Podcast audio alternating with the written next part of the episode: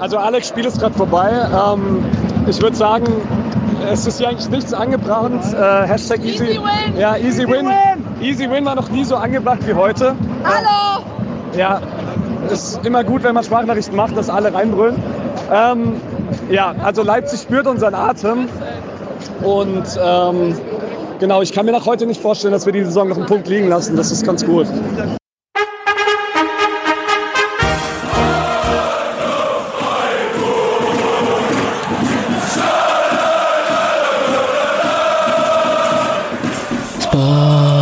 Freiburg.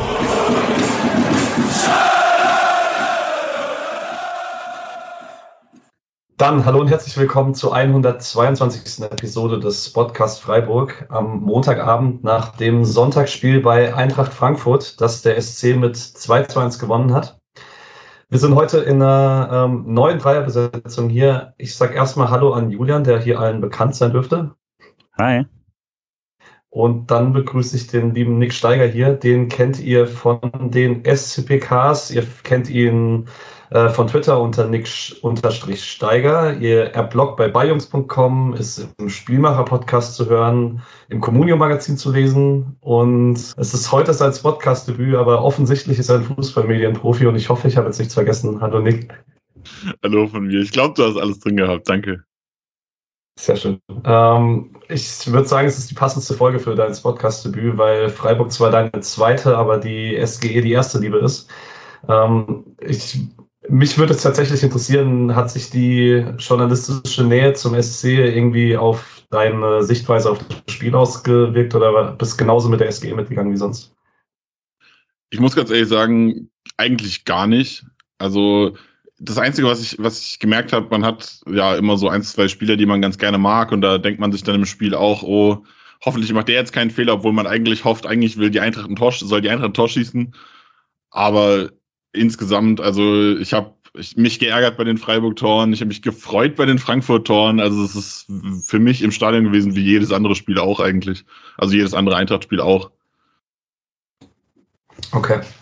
Ähm, bevor wir in das Frankfurt-Spiel einsteigen, habe ich einen Punkt eigenes Housekeeping noch. Ähm, also zunächst mal, wir hatten gestern ein kleines Treffen innerhalb des Podcast-Bubble in Frankfurt. Also ich war ja bei Julian zu Besuch übers Wochenende. Das war sehr cool. Und äh, dass wir gestern ein paar von euch äh, im Stadion treffen konnten, war auch sehr, sehr cool. Ähm, Grüße an alle da. Ich möchte jetzt keine einzelnen rausheben, weil ich sonst wahrscheinlich ein oder zwei vergesse und das ist deutlich schlimmer.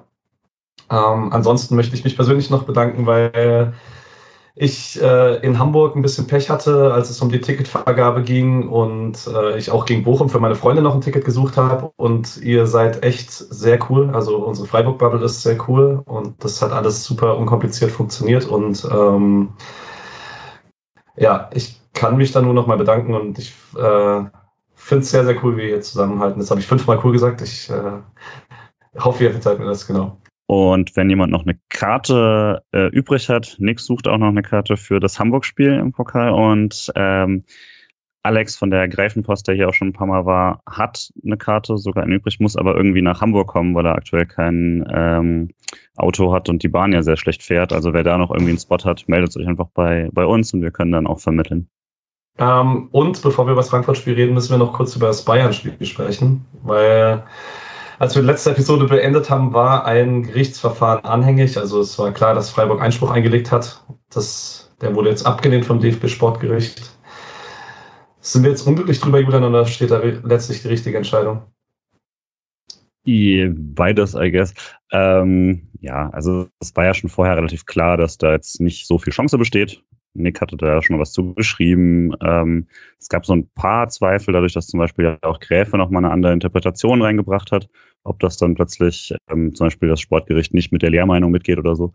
Ähm, und ich war nicht so ganz glücklich darüber, wie kurz das da war, weil zum Beispiel halt dann so die Fragen, die jetzt weniger beim konkreten Fall, aber beim Allgemeinen dann sind, also ab wann wäre denn konkret eine stärkere Beeinflussung gegeben, die dann ein anderes Urteil erzwungen hätte oder so. Äh, das wurde nicht thematisiert, macht man es vielleicht ein bisschen leicht gemacht, aber ansonsten waren ja so die Argumente eigentlich schon ausgetauscht, warum es äh, von den bestehenden Regeln her vermutlich keine Chance auf irgendwie äh, Wiederholungsspiel oder gar Punkte gibt. Ähm, hätte mich aber gefreut, wenn das Thema noch so am Wochenende noch ein bisschen die Bayern mehr genervt hätte. so war es dann relativ schnell auch wieder rum. Die paar Tage waren lustig. Nick, willst du was ergänzen oder alles gesagt? Ja, eigentlich gibt's nichts zu ergänzen. Ich fand es auch ein bisschen schade, dass die Situation einfach nicht so in Detail geklärt wurde, was ja auch so ein bisschen der Wunsch des SC Freiburg war, dass es für die Zukunft eine Klärung gibt. Das gab's halt irgendwie nicht. Und dazu muss man dann noch sagen, ich fand's nicht so schlimm, dass es die Bayern nicht genervt hat am Wochenende, weil so hat's dann nämlich auch den SC nicht genervt am Wochenende. Also Streich hat vor in der Pressekonferenz gesagt, er ist sehr froh, dass er das Gefühl hat, das hatte keinen Einfluss auf die Spielvorbereitung. Am Ende hat Freiburg das Spiel auch 2 zu 1 gewonnen. Von daher ist es für den SC, glaube ich, auch besser so, dass sich das so relativ entspannt erledigt hat dann. Ja, ich würde sagen, damit ist eigentlich alles gesagt. Die äh, Julian Nagelsmann, Christian Streich hin und her, Streit oder nicht Streit, das wollte ich hier nicht vertiefen und das tue ich auch nicht. Das haben andere Stellen schlechter gemacht. Frankfurt. Ich sag noch ganz kurz, Julian hat letzte Woche 2-1 Freiburg getippt. Ich hoffe, dass er das auch in unserem Kick-Tippspiel äh, gemacht hat. Dann gab es nämlich ein paar Punkte für ihn. Mhm. Ansonsten, ähm, wir haben, wir waren Samstagabend in der Kneipe in Frankfurt und es war ganz gut bemerkbar, dass sich niemand für Freiburg interessiert hat, weil Frankfurt, äh, für Frankfurt war Freiburg das Sandwich-Spiel zwischen Barcelona zu Hause am Donnerstag und Barcelona auswärts am nächsten Donnerstag. Es war aber dennoch eigentlich gar kein so unwichtiges Spiel für die Eintracht, weil man mit einem Sieg den Abstand Richtung Europa hätte deutlich verkürzen können. Jetzt ist wahrscheinlich die letzte so richtig realistische Chance der Sieg der Europa League und dann die Champions League Quali, was wahrscheinlich alle nehmen würden. Ähm, Nick, du bist am nächsten dran von uns. Normalerweise würde ich das jetzt bei Frankfurt immer bei Julian sagen, aber in dem Fall wäre das äh, gelogen. Ähm, was macht denn Frankfurt dieses Jahr unter Glasner aus und konnte man davon ein bisschen was sehen gestern? Ja, räumlich gesehen ist Julian trotzdem noch näher. ähm, ja, was macht äh, Frankfurt unter Glasner aus? Vor allem absolute Unkonstanz in gefühlt allen Bereichen und das hat man auch definitiv gesehen. Äh, spielerisch konnte man so ein bisschen was mitnehmen. Also das, das Flügelspiel, wie es funktioniert, hat man relativ gut immer mal wieder mitbekommen. Also wie das Tor gefallen ist, war auch relativ typisch Eintracht irgendwie ein langer Ball auf Boré, der lässt Tropfen auf den Halbstürmer und dann kommt der tiefe Pass. Gut, auf Kostic, dass der direkt in Strafung geht, ist jetzt nicht so häufig. Aber Freiburg hat, würde ich behaupten, auch mal ein bisschen besonders verteidigt, kommen wir später auch nochmal zu. Ähm, von daher, ich, ich finde schon, dass es ein Spiel war, was zur Eintracht-Saison sehr, sehr gut gepasst hat eigentlich. Und jetzt Frust oder noch realistische Chance, dass man da irgendwie noch drankommt an die Plätze 6 oder 7? Ja, ich bin ganz ehrlich, also die fünf übrigen Spiele, das sind alles keine einfachen Gegner, aber es sind alles Gegner, die man besiegen kann. Äh, also ich sag mal, Leverkusen ist nicht so in genialer Form zum Beispiel, äh, auch wenn es ein starker Gegner ist eigentlich. Von daher, ich habe Hoffnung, es sind nur in Anführungszeichen fünf Punkte in fünf Spielen. Also man kann es schaffen und darf sich jetzt halt eigentlich keinen Fehltritt mehr erlauben. Also ich sag mal, eine Niederlage ist so das Maximum und dann hast du eigentlich auch schon echt Probleme. Aber mit 51 Punkten, die man dann hätte, wenn man vier von fünf gewinnt, wäre man in den letzten fünf Jahren viermal äh, zumindest diesen siebten Platz hätte man bekommen. Und dann müssen die Freiburger den, Frei, äh, den Frankfurter in den Freiburgern sogar die Daumen drücken für den Pokal. Oder Leipzig halt. Ähm, ja. Naja. Ähm, vielleicht noch kurz zur Ausstellung Frankfurt. Für mich persönlich etwas überraschend mit nur zwei Wechseln nach dem Barcelona-Spiel mit äh, Rode und Horge für Jakic und Kamada, wenn ich mich nicht täusche. Ähm, ansonsten Trapp, Tuta, Hinteregger, Ndika, Knauf und Kostic als Schienenspieler, Rode und So, Lindström, Horge und Santos Boré vorne drin. Genaueres darüber werden wir im Laufe des Spiels wahrscheinlich nochmal ähm, hören. Beim SC ist der komplette Kader endlich wieder gesund, bis auf Kevin Schade. Ähm, den Schadewort-Witz hat Christian Streich in der PK vorweggenommen, deswegen verzichten wir da heute drauf, würde ich sagen. Ähm, Nick? Ich würde noch anmerken, dass auch Janik Keitel noch fehlt. Ah ja, ja stimmt. Das ist richtige Bemerkung. Ähm, Freiburg mit dem zurückgekehrten Kübler für Schmid rechts hinten und mit Demirovic für Gulde, also mit 4-4-2 dann statt 3-4-3, sonst äh, also auch nur mit zwei Veränderungen gegenüber dem letzten Spiel. Julian, wir haben vor dem Spiel darüber gesprochen, was für eine Aufstellung wir erwarten und wir haben gesagt, äh, ja, ganz sicher 3-4-3, um Frankfurt zu spiegeln und äh, bestimmt kein Demi. Ähm, also wenn ihr Expertise hören wollt, sucht euch einen anderen Podcast. Also wie überrascht warst du über die Aufstellung? Ja, so richtig überrascht bin ich ja dann doch nie mittlerweile, aber es war wieder sehr typisch, dass immer wenn man denkt, man hat so ein bisschen verstanden. Ähm, es war jetzt auch nicht total unlogisch quasi, aber äh, ich fand es dann doch nicht, ich fand es ein bisschen mutig quasi zu glauben, dass man das die ganze Zeit ähm, dann sowohl eben in der Mitte als auch außen dann verteidigt bekommt damit, wenn äh, Kostic Knauf da überlaufen.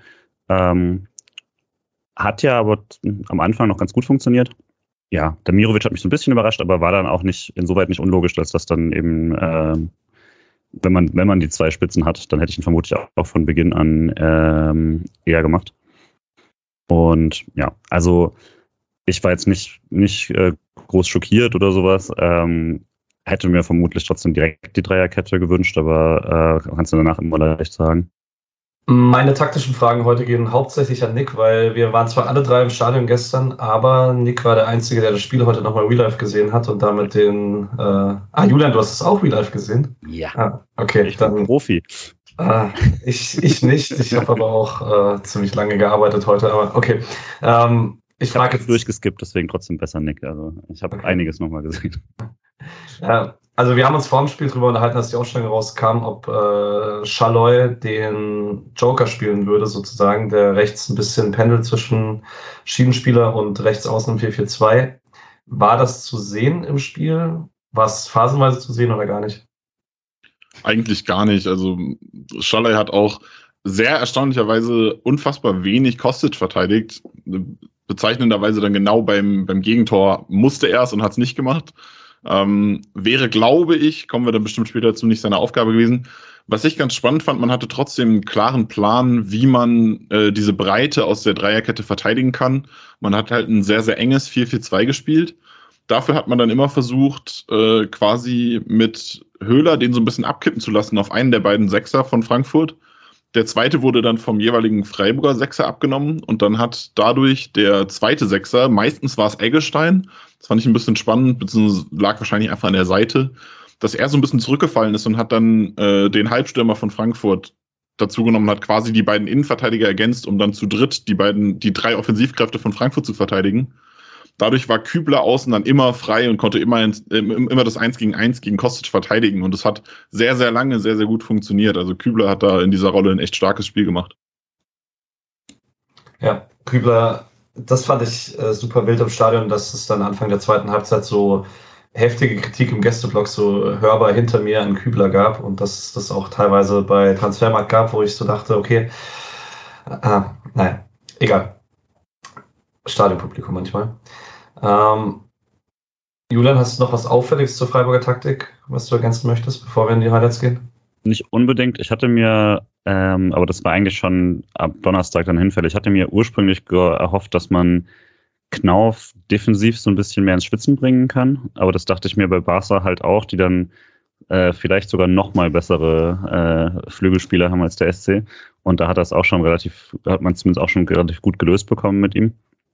Ähm, da, das war so ein bisschen meine Hoffnung, dass man da äh, ein paar mehr Angriffe über ihn laufen lassen kann. Ähm, das war dann nicht unbedingt, hat dann nicht unbedingt, äh, ist nicht unbedingt aufgegangen. Ansonsten finde ich es bei äh, Frankfurt immer insoweit lustig, als dass Boré und Höhler ähm, einen, wenn man im Stadion ist, echt in vielen Situationen sehr aneinander erinnern. Äh, in so, wo man reingeht, wie man reingeht, eine gewisse Giftigkeit, die man hat. Ähm, und so eine leichte Assigkeit auf dem Platz damit bringt. Das äh, hat sich, also das war dann heute taktisch nicht gespiegelt, aber äh, spielerisch hat man, da, hat man sich da sehr viel wiedererkannt, würde ich sagen. Ich finde auch, also ähm, Boré ist halt echt so, das ist der Spieler, wo du merkst, was andere Fans denken, wenn sie Höhler spielen sehen, weil man mag ihn nicht im Block so. Ja. Ähm, was man auch nicht mochte im Block, um dann so ein bisschen aufs Spiel rüber zu gehen, ist die Einlasssituation in Frankfurt, über die ich noch ganz kurz reden muss, weil die war im Gästebereich unter aller Sau. Ich war eine Viertelstunde vor Spielbeginn kurz draußen und ich stand bis eine Viertelstunde nach Spielbeginn. Und zwar, obwohl ich davor schon mal drin war, weil alle Leute, die draußen waren, sich nochmal kontrollieren lassen mussten. Ähm, und es dafür halt drei Kontrolleure gab für Männer und zwei Kontrolleure, zwei Kontrolleurinnen für Frauen. Es war wirklich, wirklich nicht gut gelöst. Es war besser dadurch, dass sich zwei Zuschauer an die Pfosten der Frankfurter Tor, des Frankfurter Tors gebunden haben, weil die dafür gesorgt haben, dass dann am Anfang nicht so viel passiert ist. Ähm, deswegen, ich weiß nicht, hat man im Stadion ganz gut mitbekommen, was passiert ist, oder war erstmal so Ratlosigkeit? Ja, ich hatte irgendwie erst das Gefühl, äh, das habe ich witzigerweise äh, im Real Life bei Eintracht TV dann auch gehört, dass der Kommentator hat das gleiche gesagt, dass irgendwas am Pfosten vielleicht kaputt ist. Also am Netz irgendwie ist ein Loch drin oder so und jemand läuft hin, weil es erst nur einer war, der an der einen Seite und dann lief der andere aber zum anderen Pfosten und dachte so, hä? Und dann haben, dann stand der erste da und dachte ich mir schon so, nee, jetzt nicht auch noch sowas. Das hatten wir doch neulich erst. Ich weiß gar nicht mehr, wo es war, aber es war kürzlich auch erst schon. Everton äh, müsste es gewesen sein. Da, ja, ich dachte, ich habe es erst auch nicht gesehen, weil ich mir nämlich den Hals nach dir verrenkt habe, Patrick. Und äh, ja, aber ich dachte mir dann auch tatsächlich, das muss dann die gleiche Aktion sein, weil sie halt dann nicht mehr, wir war ja 100 Meter weg von uns, aber ähm, dachte mir dann auch, es wird das an den Hals, ähm, an den Pfosten gekettet sein. Äh, Frankfurter Publikum war auch wenig begeistert. Ging ja dann aber auch, also hat es dann doch irgendwie fast schneller weg, als ich äh, als ich dachte. Äh, aber hat auf jeden Fall dir geholfen, dem Spiel nicht unbedingt äh, groß beeindruckt, würde ich sagen, war dann, äh, war eigentlich wie ein direkter Restart, war ja nach zwei Minuten waren die ja schon auf dem Feld und ähm, ja, ging dann eigentlich gerade bei Null los. Also ich bin grundsätzlich ein großer Fan von Klimaaktivismus und muss dann aber auch echt nochmal sagen, das vor der Nordwestkurve zu machen, erfordert einen bestimmten Mut. Also oder eine gewisse zu uns gegangen, glaube ich. Ich habe mich auch gewundert, dass die in der Kurve standen und dachten mir auch nur so, da fliegt jetzt bestimmt auch ganz, ganz viel. Was nicht zu Gewalt ist, auch gegen die ist nicht Becherwürfe absolut scheiße. SC hat ja auch jetzt ein Thema gehabt äh, bei der U23. Ähm, aber also da dachte ich wirklich, wenn die das vor der, vor der Nordwestkurve in Frankfurt machen, das ist schwierig. Ja, also wir haben ja im gleichen Zusammenhang gesagt, es wäre die Feuertaufe für Nico Schlotterbeck, wenn er vor dieser Kurve trifft, dass er dann dort flext, aber dazu kam es dann leider nicht. Aber ja, Gehen wir zum Sportlichen. Ähm, wie fandet ihr denn die ersten Minuten vom Spiel? Also um kurz eigenen Eindruck zu schildern, ich fand es äh, auffällig, wie hoch Frankfurt am Anfang angelaufen ist, wie Freiburg nicht wirklich Ruhe im Ballbesitz bekommen hat im tiefen Spielaufbau. War auch, ein, also für mich persönlich war es ein bisschen überraschend, weil ich dachte, dass Frankfurt vielleicht nicht ganz so hohe Intensität spielt nach dem Spiel am Donnerstag. Ja, ich habe hatte natürlich auch die Hoffnung, dass Frankfurt so ein bisschen Schlaf mit sich beginnt. Das war nicht der Fall. Die waren direkt da. Auch so, Boré hat ja direkt am Anfang auch irgendwie so, weiß nicht, sechste, siebte Minute diese, diesen Fastballgewinn gegen Lienhardt als letzten Mann und so, wo er da wirklich rein, reinspritzt und Lienhardt gerade noch rettet man hat schon gemerkt, dass der SC eigentlich am Anfang ein bisschen mehr am Ball sein wollte, als er das danach wollte. Also die ersten Minuten hat man das noch versucht, hat irgendwie nicht so funktioniert. Ähm, Streich war danach ja sehr unzufrieden, weil er eigentlich meinte, die Grundidee wäre deutlich mehr Ballbesitz gewesen, hauptsächlich aus der Idee, dass man Frankfurt laufen lassen will, gerade weil Frankfurt eben dieses Sandwich-Spiel jetzt äh, bestreiten muss und noch müde sein wird und auch nicht alle Körner raushauen will. Daher war ich dann, ich, also das dachten wir ja auch so ein bisschen, da war schon überrascht, wie wenig kontrollierte Aktionen waren, auch weil manches von den Spielern halt direkt im One-Touch gelöst werden wollte. Und hätte ich eigentlich erwartet, dass man das Spiel ein bisschen ruhiger kriegt. Ähm, lag aber eben auch daran, dass Frankfurt immer wieder aufgerückt ist und man vermutlich direkt, direkt dachte, man kann das Pressing da schon überspielen. Ja, ein Problem, was äh, Freiburg am Anfang stark hatte, ist, dass sie irgendwie es hat mich auch sehr verwundert, dass die irgendwie keinen Weg gefunden haben, diese Frankfurter Front 3 zu überspielen. Also du hattest, die, irgendwie gefühlt waren äh, Schlutterbeck und hat komplett damit überfordert, dass sie jetzt gerade drei Leute vor sich stehen haben. Das heißt, jeder wird von einem angelaufen und trotzdem ist der Passweg zu Höfler zu. Und das hat sie so komplett, komplett aus der Bahn gebracht. Deswegen hat der Spielaufbau wenig funktioniert. Ging dann viel auf Kübler, der das ordentlich gemacht hat, aber Kübler ist jetzt ist kein, kein Lienert, kein Schlotterbeck. Also der spielt halt dann andere Pässe und das entsprechend ist dann Freiburg immer so ein bisschen, war ein bisschen problematisch, dass sie hinten rausgefunden haben und dann kam doch immer der lange Ball in Richtung Höhler. Und der hat gerade in den ersten 15, 20 Minuten wirklich unfassbar viele Bälle verloren, glaube ich. War echt ungewöhnlich. Also ich hatte den Stadioneindruck auch und hatte im Stadioneindruck auch, dass Demi das deutlich besser macht, was super weird ist, dass die Statistiken genau das andersrum sagen. Aber sieht man manchmal, dass es äh, nicht so ganz zusammenpasst. Ähm, was ich noch auffällig fand in dem Zusammenhang, also man hat es ja dann noch ab und zu probiert über den linken Außenverteidiger. Ich, es gab dann Ballverlust, als man das so klassisch über Günther und Grifo da im linken Raum rausspielen wollte. Das ist also eigentlich macht es der Freiburg auch häufiger mal gegen äh, 3-4-3 anlaufende Teams, dass man das dann über die Außenverteidiger und den jeweiligen Sechser, Achter auflöst und den Flügelspieler oder Schaller dann die Linie entlang schickt, aber da hat man echt wenig Lösungen gefunden.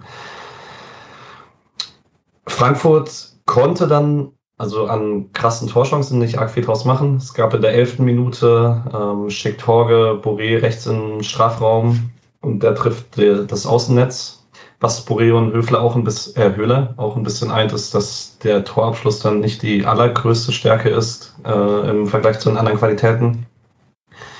Und in der 17. gibt es einen Durchbruch von Kostic auf links und über Lindström landet der Ball bei Horge. Der hat eigentlich eine ziemlich gute Schussposition. Würde fast sagen, ist die beste für Frankfurt in der ersten Halbzeit.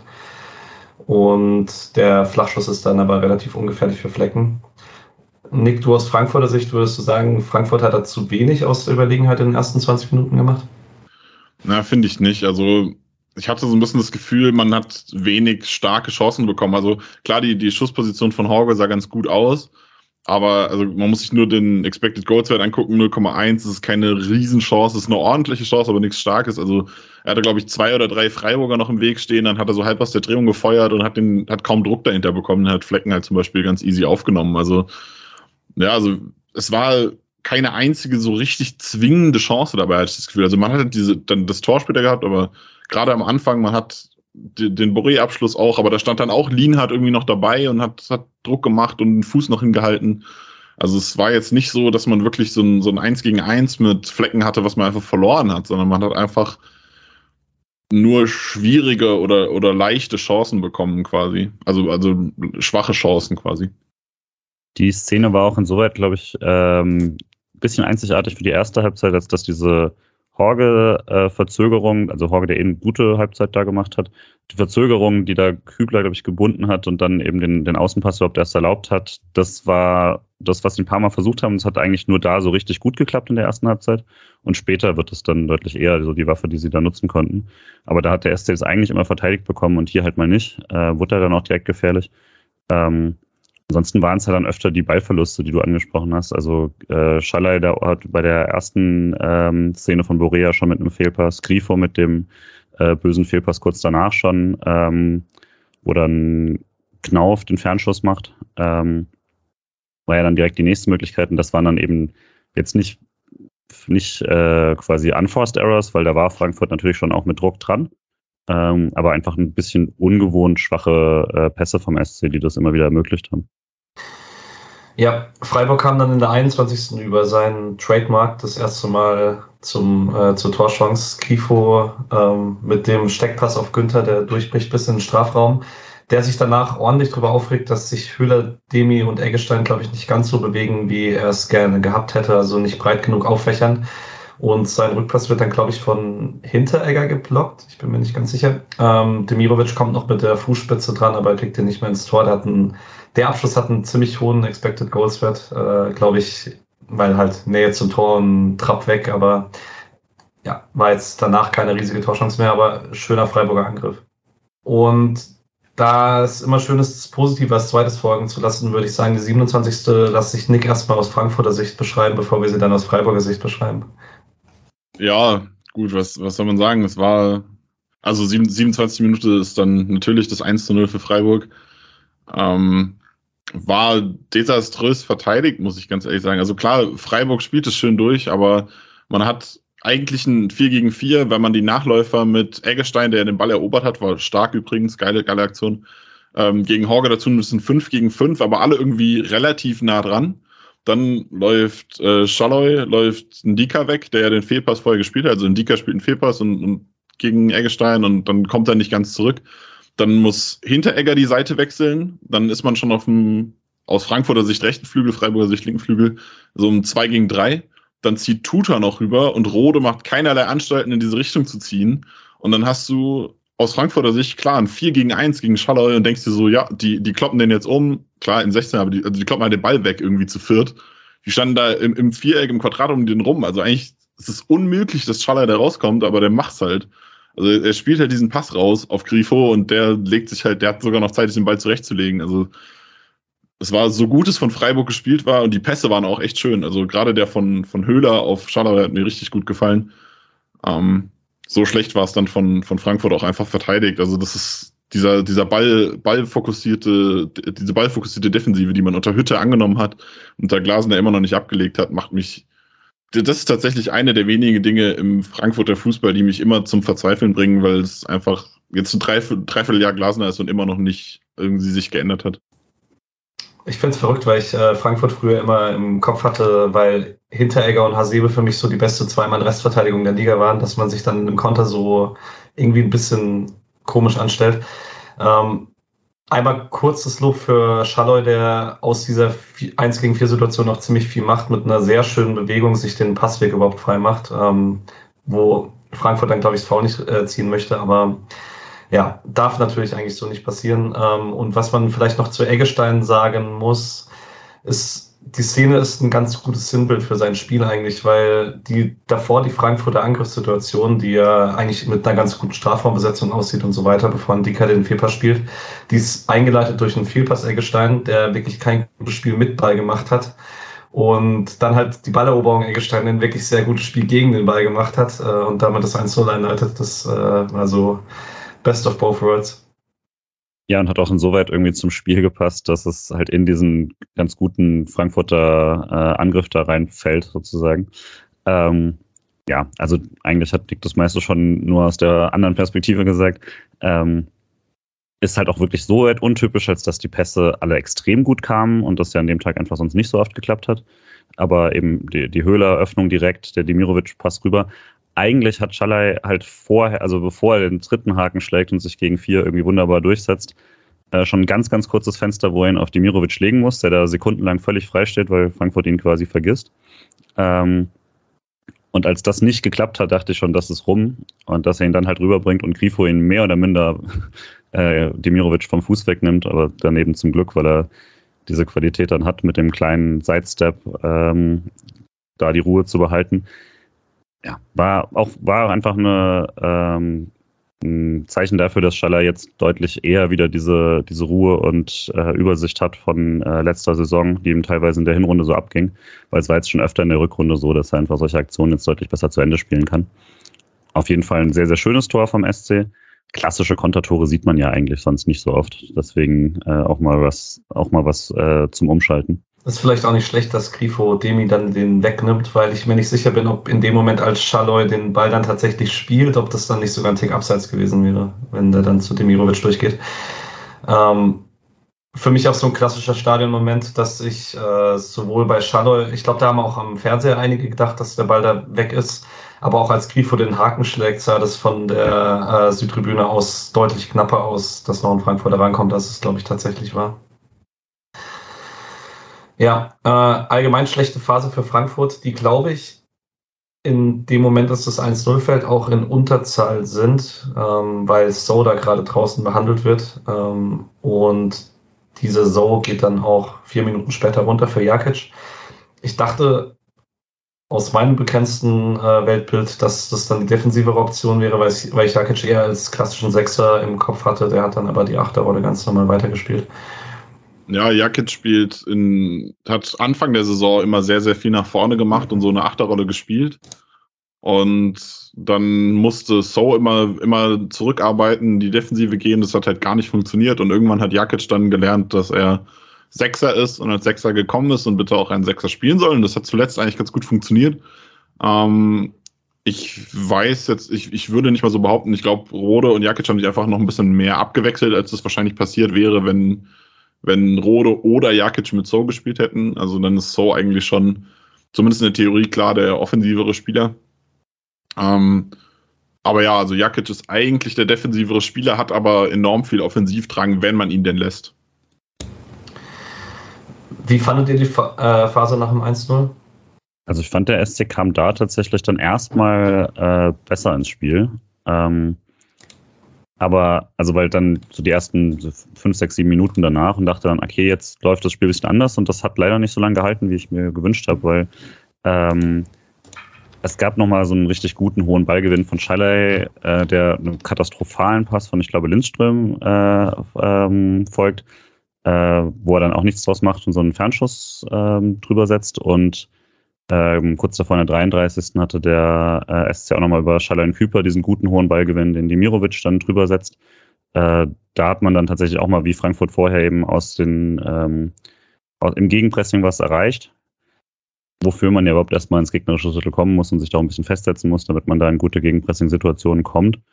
Ähm, und dann, als ich wirklich dachte, okay, jetzt hat man das Spiel so ein bisschen besser im Griff, wurde Frankfurt leider wieder deutlich stärker. Ja, ähm, die Frankfurter stärkere Phase, woran das lag, können wir gleich nochmal besprechen. Es gab äh, eine Chance, die dabei raussticht. Und zwar nach einem Freistoß gibt es nochmal einen zweiten Ball von Kostic, den ich bin mir nicht mehr sicher, ob den Knauf oder Boré in die Mitte bringen und äh, Hinteregger kriegt dann den Abschluss am langen Pfosten und da ist Lienhards Kopf im Weg und der ist danach mal wieder benommen am Boden. Ist, äh, auch, also sein Kopf zieht halt irgendwie Ellbogen und Bälle an. Das ist, äh, genau. Es war Boré, aber es war nicht der Kopf, es war der Rücken. Ah. Aber ich glaube, es war einfach, einfach so, der hat halt aus irgendwie anderthalb Meter Entfernung einen Schuss volle Granate gegen den Rücken bekommen und war dann einfach mal, brauchte einfach mal kurz eine Pause. Also. Okay, dann habe ich es falsch wahrgenommen im Stadion. Und du kannst auch über Hinteregger sagen, was du willst, aber ein schwaches Bein hat er jetzt auf jeden Fall nicht. Wenn der der Wolle abzieht, dann ist das auch erstmal, dann tut das erstmal weh. Hat auch keine so schwache Hand, Spoiler. ähm, äh, ich hatte im Stadion das Gefühl, Frankfurt ist in der Phase vor der Halbzeit äh, deutlich besser ins Spiel gekommen, weil Horge den linken Flügel noch deutlich häufiger überlagert hat. Da hat man sehr deutlich probiert, Kostic ein bisschen besser frei zu bekommen. Es ist nicht in super vielen Torchancen geändert. Der Kicker schreibt da im Ticker auch, äh, Frankfurt flankt immer wieder, aber Nico Schlotterbeck oder Lienhardt kriegen halt einfach super viele Kopf, gewonnene Kopfballduelle dadurch oder geklärte Bälle.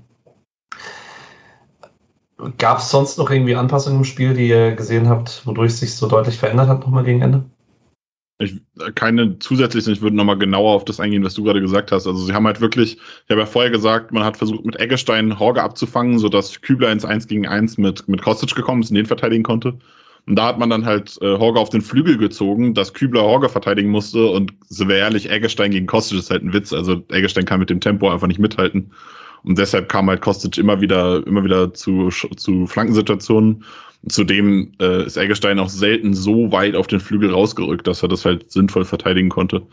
Also man hat einfach Horge statt den aus der Halbposition abkippen zu lassen, einfach auf den Flügel rausgezogen und das hat dann schon gereicht. Ja, das war das, was ich am Anfang auch meinte, wovor ich so ein bisschen Sorge hatte bei der Ausstellung, weil das relativ logische Anpassung quasi ist, das dann zu machen. Ähm, und äh, auch die eine vermutlich wirklich einzige schlechte Verteidigungssituation von Kübler da ist dann auch in der Phase, wo er dann gegen Kostic auch mal tempomäßig einfach nicht mitkommt, ähm, dann auch quasi wie drüben äh, Kostic mit der flachen Hereingabe und Günther blockt sie dann. Ähm, ja, aber das war, das war so auf jeden Fall die Phase, wo ich dachte, gut, dass jetzt bald Halbzeit ist, ähm, weil da war äh, Frankfurt dann immer wieder so gefährlich vor und am 16er, aber größtenteils hat es der SC dann eben auch äh, alles wegverteidigt bekommen da ist dann eben auch eine sehr, sehr gut stehende Verteidigung von Freiburg, die dann auch schwer zu knacken ist und ich glaube auch sehr frustrierend ist zum Zugucken.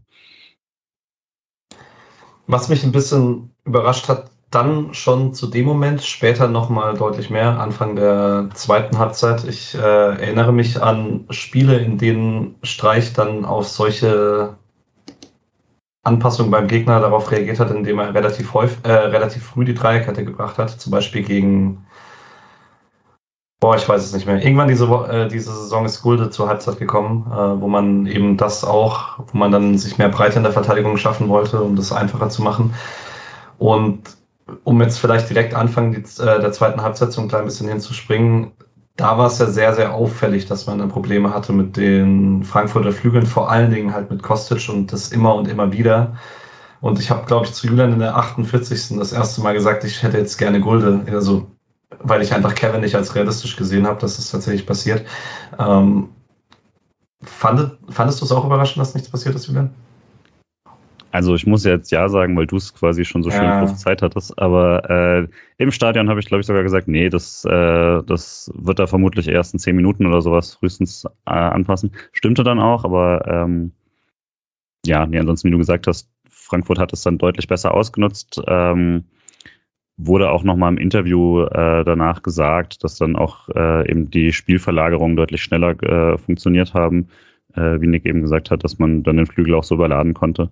Aber ich hatte eigentlich vor bei der Halbzeit ein ganz gutes Gefühl, dass Streich da entsprechende Anpassungen macht. Die haben aber dann zumindest, konnte ich sie jetzt nicht groß erkennen. Von da aus haben wir, haben wir auch nicht irgendwie, ähm, haben jetzt in den ersten Minuten auch nicht gut funktioniert zumindest. Ja, mir ist auch nichts aufgefallen. Das fand ich spannend, gerade im Hinblick auf das Spiel, was du vorher angesprochen hast, Patrick, äh, gegen Hoffenheim, Hoffenheim wo ja. Raum Ja. das Tor geschossen hat als Linksaußen, ähnlich wie Kostic dann später. Ähm, und da hat er dann ja schon innerhalb der ersten Halbzeit umgestellt, in Anführungszeichen, dass er Schade in diese rechte Wingback-Rolle und Kübler als rechten Innenverteidiger gezogen hat. Und dann zur Halbzeit dann nochmal äh, Schade ausgewechselt. Also er hat gleich zweimal sehr früh reagiert. Deshalb hat es mich auch gewundert, dass er gar nichts gemacht hat. Ich dachte halt, da war dann bei mir der Moment im Kopf, wo ich dachte, okay, jetzt dürfte Schaller in, die, äh, Schaller in diese Joker-Rolle rutschen. Aber es ist halt, also ich habe es auch nicht gesehen, also es ist nicht passiert, soweit ich es mitbekommen habe. Ähm, vielleicht, weil wir es gerade übersprungen haben, es nachher noch relevant wird. Kurz am, äh, vom Ende der ersten Halbzeit gab es ähm, eine bisschen hitzige Szene. Also klar, wir haben alle rot gefordert, äh, Frankfurt auch, aber war, glaube ich, schon korrekt so. Äh, in einem ja ziemlich soft gepfiffenen Spiel von Brüch gab es dann, ich würde das nochmal angeschaut, dann Hinteregger mit einem quasi Moving Screen im Basketball, also läuft da sehr bewusst in Dimirovic. Der rennt dann von hinten und gibt ihm sehr bewusst eine Schulter ähm, und die schubsen sich. Gelb für beide, völlig richtig. Äh, ist dann nur später relevant, weil eben wegen so einer Situation Hinteregger dann schon mal gelb hat. Ähm, aber ich würde auch da sagen, die beiden sind sich auch charakterlich auf dem Platz nicht so unähnlich. Ähm, haben sich ja dann aber auch brav die Hand gegeben. Aber ja, da wurde es schon relativ hitzig. Ich hätte eigentlich eben gedacht, dass Frankfurt gar nicht so diese Intensität auf den, auf den Platz unbedingt bringt zwischen den beiden Spielen. Daran lag es auf jeden Fall nicht, äh, weil man das ja dann auch immer lesen kann. Egal, wenn man verliert, ist ja immer irgendwie nicht genug gewollt oder so. Das kann man auf jeden Fall äh, verneinen. Vielleicht er auch tatsächlich, also würde mich jetzt nicht überraschen, dass ein Spieler wie Hinteregger denkt, okay, nach zwischen zwei solchen Spielen brauchen wir irgendwie ein Spiel, in dem das Publikum dann mitgeht. Und da sind dann halt solche Aktionen dann nicht das Schlechteste für. Ähm, Anfang der zweiten Halbzeit gibt es eine Chance noch für Freiburg, wo nach einem Freistoß der zweite Ball zu Höhler kommt. Der hat eine ganz gute Position für einen Volley, trifft den Ball aber nicht voll und der geht dann mittig auf Trab. Wenn er da, das kann er nicht sehen, aber in seinem Rücken, ich glaube, es sind Höfler und noch jemand, wenn er den irgendwie quasi aus der Drehung rübergespielt bekommt oder der Schuss so weit vorbeigeht, dass er unfreiwillig zur Vorlage wird, ist es eine Riesenchance, weil die sind beide komplett frei. Sieht er nicht, kriegt er anscheinend dann auch nicht, hört er auch nicht. Aber ähm, so der Schuss war harmlos, die Szene war es eigentlich nicht, weil da hätte man echt mehr draus machen können. Ja, Im direkten Gegenzug zu ziemlich ähm, schickt Knauf Lindström, oh, Lindström, Alter, äh, Lindström auf rechts durch, der frei vor Flecken ist, den schön dem Außenriss trifft. Das war allerdings die deutlichste Abseitsposition an dem Tag, äh, von denen die relevant wurden. Deswegen äh, war da der Jubel sehr, sehr kurz. Da habe ich tatsächlich im Stadion, also ich bin noch nicht mal aufgesprungen, weil ich schon gesehen habe, dass der, dass der Assistent mit der Fahne ge gezuckt hat und da dachte ich, lass laufen. Ähm, aber da sieht man, äh, ich fand spannend, Streich hat äh, in der Pressekonferenz danach gesagt, er müsste da noch mal gucken, ob Nico nicht hätte den Raum verteidigen sollen, weil er da rausgerückt ist. Man sieht aber, wenn man sich das Real Life anguckt, dass Lienhardt aktiv einen ganz kurzen Stop einlegt, damit Lindström im Abseits rutscht. Also das war schon, äh, war kein zufälliges Abseits, sondern da würde ich behaupten, hat keiner was falsch gemacht, sondern das ist gut verteidigt von Freiburg, dass es diese Abseitssituation gibt. Gute Ergänzung, ja. Ähm, in der 54. ist nicht ganz so gut verteidigt. Ähm, die klassische Frankfurter Situation, die du vorhin schon angesprochen hast, entsteht aus einem Einwurf in der eigenen Hälfte für Frankfurt. Ähm, daraus wird ein langer Ball gespielt auf Boré. Der Ball geht zu Horge und dann reicht ein einfacher, aber sehr schöner Außenrisspass auf äh, durch die Gasse zwischen Kübler und Lienhardt dafür, dass Kostic ab der Mittellinie im Prinzip im Vollsprint voll aufs Tor zu laufen kann. Und da gibt es, glaube ich, ein oder zwei Verteidiger in der Bundesliga, die das noch potenziell verteidigen könnten oder dahinterher kämen. Schalloy war da keiner davon. Ähm, und Kostic trifft frei vor Flecken ins lange Eck zum 1-1. Sein erstes Tor seit ähm, Hinspiel. Und diesmal würde ich sagen, wir drehen es um. Und Julian, sagt mal kurz, was aus Freiburger Sicht da falsch gelaufen ist. Ja, war insgesamt einfach eine sehr unglückliche Zuordnung bei vielem, weil auch alle so ein bisschen sich was anderes gedacht haben. Also beim Einwurf stehen sie natürlich auf der verlagert quasi auf die Seite. Ähm, Und Lienhardt orientiert sich erst zu Boré, aber lässt sich dann doch fallen, weil er eben merkt, dass man dadurch zu viel aufmacht. Äh, Kübler ist aber deswegen schon bei Horge, weil äh, wenn Lienhardt da weg ist, dann muss jemand dahin. Dementsprechend ist er nicht in Kostic's Raum. Schaller merkt es nicht direkt und als er es merkt, bleibt er trotzdem nochmal ganz kurz stehen, weil er denkt, da kommt ein Direktpass auf ihn. Und ähm, ja, dann ist es einfach so eine Kette davon, äh, weil dann, sobald der Pass, der sehr, sehr gut kommt, gespielt ist, ist es vorbei. Ähm, idealerweise wäre quasi alle eins nach rechts gerückt und ähm, Kübler rückt er dann auch noch raus auf Horge, äh, was dann auch noch in quasi in Isolation verständlich ist, aber in der Gesamtsituation genau das Falsche, weil er dann eben endgültig den Raum aufmacht, der da, äh, da auch nicht mehr die Chance hat, von innen quasi nochmal anzugreifen. Ähm, und so ist dann echt eine Kette, die, äh, die da zusammenfällt. Eintracht macht es natürlich auch gut, da schnell, aber trotzdem durch eine Falle, also durch nach dem Kopfball wird einmal verlängert und dann darf eigentlich nicht äh, so viel Platz da sein, schon ähm, dafür, dass ja der Raum insgesamt relativ eng gemacht wurde auf der Seite. Ähm, war dann einfach einmal wirklich nicht so gut äh, durchverteidigt. Ja, schließe ich mich an. Ähm, war auch vom Gefühl sehr, sehr umgedreht zum ersten Tor, also zum Tor von Frankfurt. Also es war top gespielt von, von Frankfurt, aber halt auch nicht schön verteidigt von Freiburg. Also du hast gerade schon angesprochen, Julian, die Zuteilung war nicht schön. Also ich habe mir das angeguckt im Standbild dann von, vom Einwurf an. Und man sieht halt da schon, dass Kostic frei ist. Also schon, schon beim Einwurf ist klar, okay, ähm, Höhler und Eggestein stehen beide bei Rode und dadurch schiebt sich das von hinten auf und links außen steht Kostic einfach frei rum. Und in dem Moment dachte ich mir schon, ach, okay, deshalb fällt das Tor. Und dann kommt noch dazu, dass, das hat mich ein bisschen geärgert, äh, Lienert geht zurück, klar, er, er kann irgendwie nicht so super aggressiv sein, aber man ist halt dann in dem Moment in dieser 3 gegen 2 Unterzahl dann mit, mit Lienert und Kühler gegen ähm, Boré, Horge und, und Kostic halt auf dem Flügel und da würde ich dann da, da mag ich dann Nico Schlotterbeck, dass er halt diesen aggressiven Punch versucht, weil er sich denkt, im besten Fall krieg, hau ich ihn raus, im schlechtesten Fall ist es halt ein 1 gegen 3 statt ein 2 gegen 3. Guter Punkt auf jeden Fall.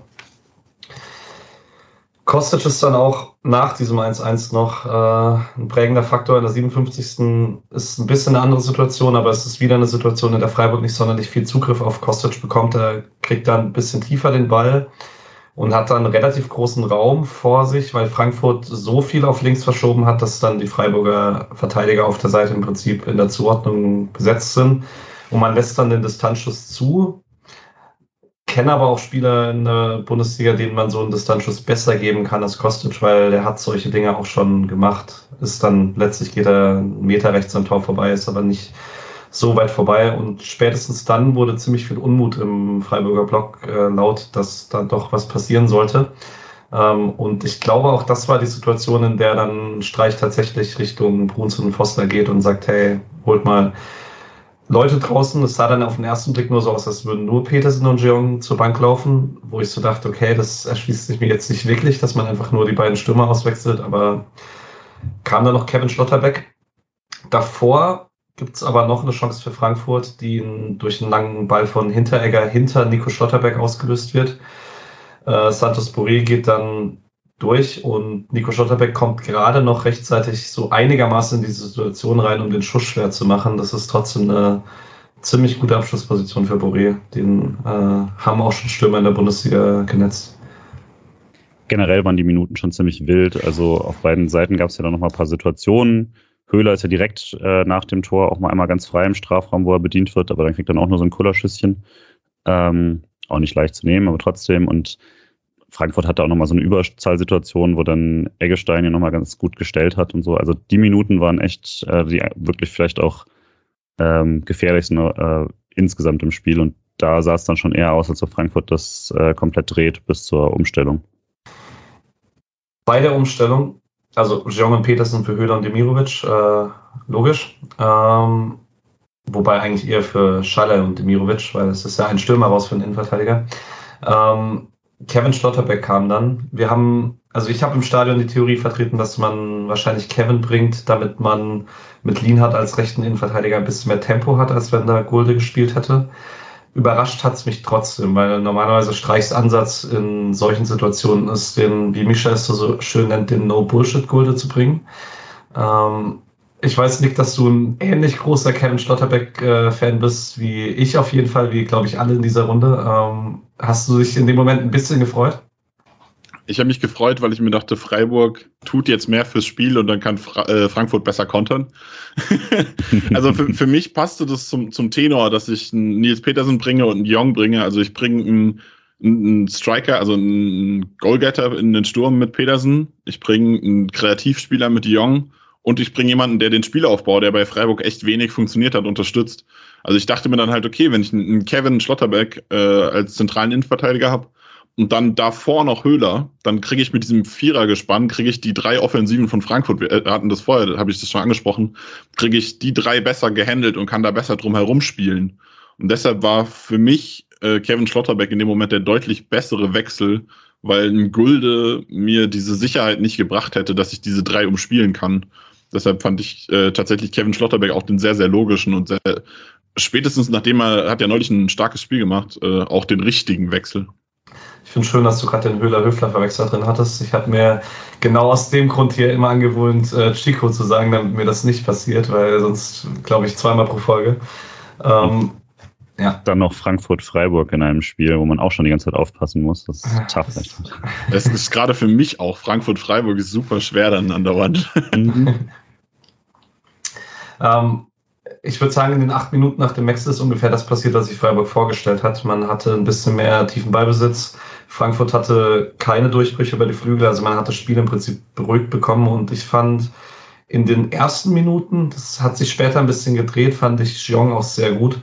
Ähm, der hat da häufiger mal auf rechts den Ball bekommen und hatte dann ein paar kluge kurze Pässe und ich liebe es inzwischen tatsächlich Jong im Stadion zu beobachten, weil man das mit, äh, dass er der Spieler ist, der halt super häufig Ballbesitz äh, in Ballnähe Überzahl schafft.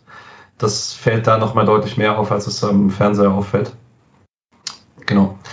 Aber die nächste Highlight-Situation ist eigentlich erst die 69. Minute. Da wird äh, Günther auf der linken Seite gefault und schlägt auch direkt den Freistoß. Und also Stadiongefühl war, der Ball ist 10 Sekunden in der Luft. Also auf jeden Fall war da ordentlich Schnee drauf gefühlt. Ähm, aber eigentlich war der dann doch relativ scharf. Fliegt auf jeden Fall durch bis zum langen Pfosten. Petersen kommt zum Kopfball. Wenn man sich die Wiederholung nochmal anguckt, geht er wahrscheinlich nicht so gefährlich rein, wenn Paciencia nicht noch am Ball ist.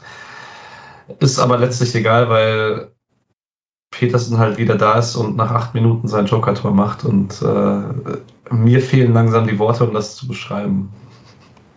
Äh, sehr, sehr schöner Tweet dazu war von Tristan auf Twitter, war, dass das ja der, das war die längste Zeit, die Petersen gebraucht hat, diese Saison für ein Tor, nämlich acht Minuten. Davor waren es zwei in Berlin, zwei gegen Mainz, vier in Augsburg, äh, 17 Sekunden gegen Bayern und acht Minuten gegen Frankfurt. Das also, ist Wahnsinn, ey. Das ist wirklich krass. ähm, und also war ja dann auch die Diskussion, ist das ein, ähm, ist das, was ist das Problem bei Frankfurt oder so? Kann vielleicht Nick gleich noch was zu sagen, aber letztlich ist es halt, äh, weiß jeder, wo er ungefähr ist und er setzt sich halt einfach gegen Paciencia und Jakic da durch. Also, ja, äh, krasser Typ. Ja, äh, Petersen generell, das Spiel ist wie gemacht dafür, dass er getroffen hat. Äh, sieben Tore nach Einwechslung gegen Frankfurt ist Bundesliga-Rekord. Also kein Spieler hat nach Einwechslung häufiger gegen ein Team getroffen als Petersen gegen Frankfurt. Ähm, dann habe ich noch eine, eine geile Statistik aus dem, äh, aus dem Real Life, die ich geguckt habe.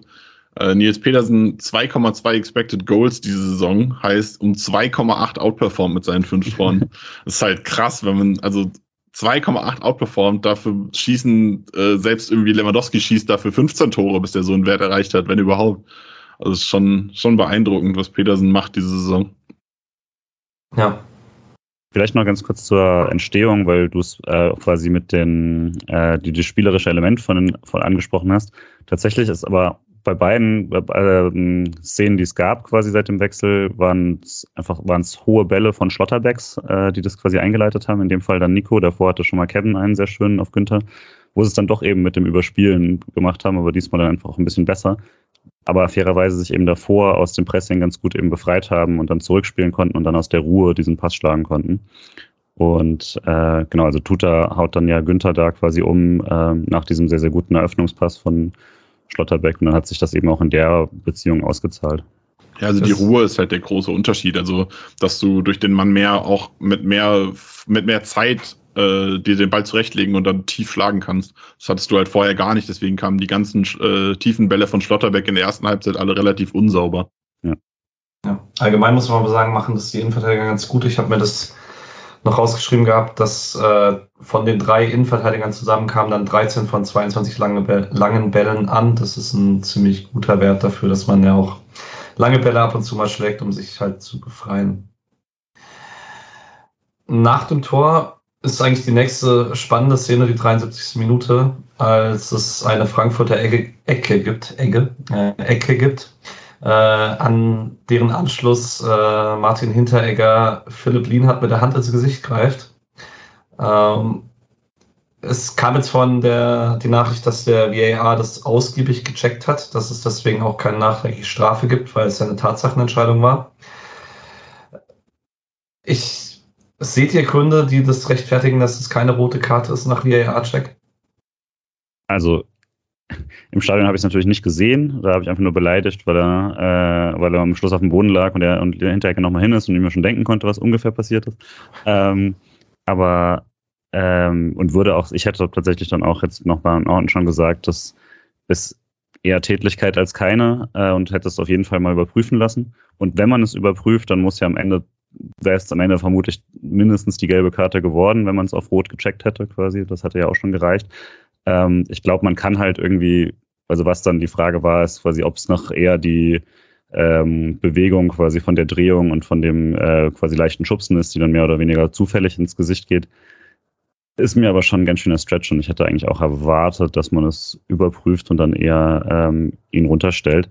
Er trifft ihn jetzt nicht brutal oder sowas natürlich, aber es ist schon, würde ich sagen, ein sehr klarer Wischer, weil er greift ihn an die Schulter und es gibt keinen Grund, warum man den nochmal durchs Gesicht zieht. Ähm, gibt auf jeden Fall vermutlich etwas Stunk in der äh, österreichischen Mannschaft, aber ja, haben ja erstmal kein Turnier zu spielen. Also ich würde jetzt auch sagen, es war kein Lokadia-Level auf Tätigkeit. Also der, der Buch, die Bochum nicht rote Karte war ein größerer Skandal als das jetzt gestern. Ähm, ja. Ich persönlich habe bei solchen Situationen immer, ich, ich möchte das VAR-Eingriffsfenster nicht größer machen. Deswegen ist es gut, dass man gelb-rote Karten nicht checken kann, weil man dann irgendwie in Teufelsküche kommt, weil dann müsstest du eigentlich auch die erste gelbe Karte. Ich finde aber so Tätigkeiten und Unsportlichkeiten außerhalb des Sichtfelds des äh, Schiedsrichters habe ich mir schon öfter gedacht, dass ich das gerne drin hätte, weil das eigentlich Dinge sind, die man ganz gut damit aus dem Fußball vertreiben könnte wenn du da halt immer eine persönliche Strafe geben könntest, äh, weil du halt solche kleinen Sachen nicht machen könntest und dann ist es halt gelb-rot mindestens. Ähm, als emotional nicht ganz so sehr mit Freiburg verbundener, äh, wie fandest du so die Aktion von Nick, äh, von Nick, von Hinteregger in der zweiten Halbzeit, Nick? Ähm, äh, einmal zu dem äh, zu der Lokadia-Szene noch so insgesamt. Ich habe äh, vorher gesagt, äh, Lina sollte mal sein Rasierwasser wechseln. Das wirkt anziehend. ähm, ja, ich, ich weiß nicht.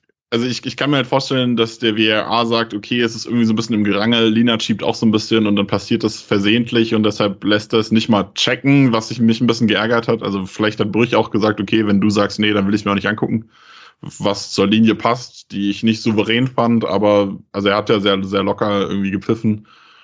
Aber das Problem ist halt, wie du schon sagtest, also wenn er es, wenn der, wenn Brüch es sieht, gibt es definitiv rot, egal ob glatt oder gelbrot. Und erst dadurch, dass es halt die gelb-rote Karte über den VAR nicht geben kann, sehr, sehr glücklich für Frankfurt. Also ich muss im Nachhinein sagen, glaube, wir hätten nochmal extrem mehr Probleme gehabt, wenn dann Hinteregger hinten rausfällt. Ähm, auch für den Rest der Saison, weil Hinteregger aktuell wirklich in einer starken Form ist, auch gegen Barcelona richtig stark war.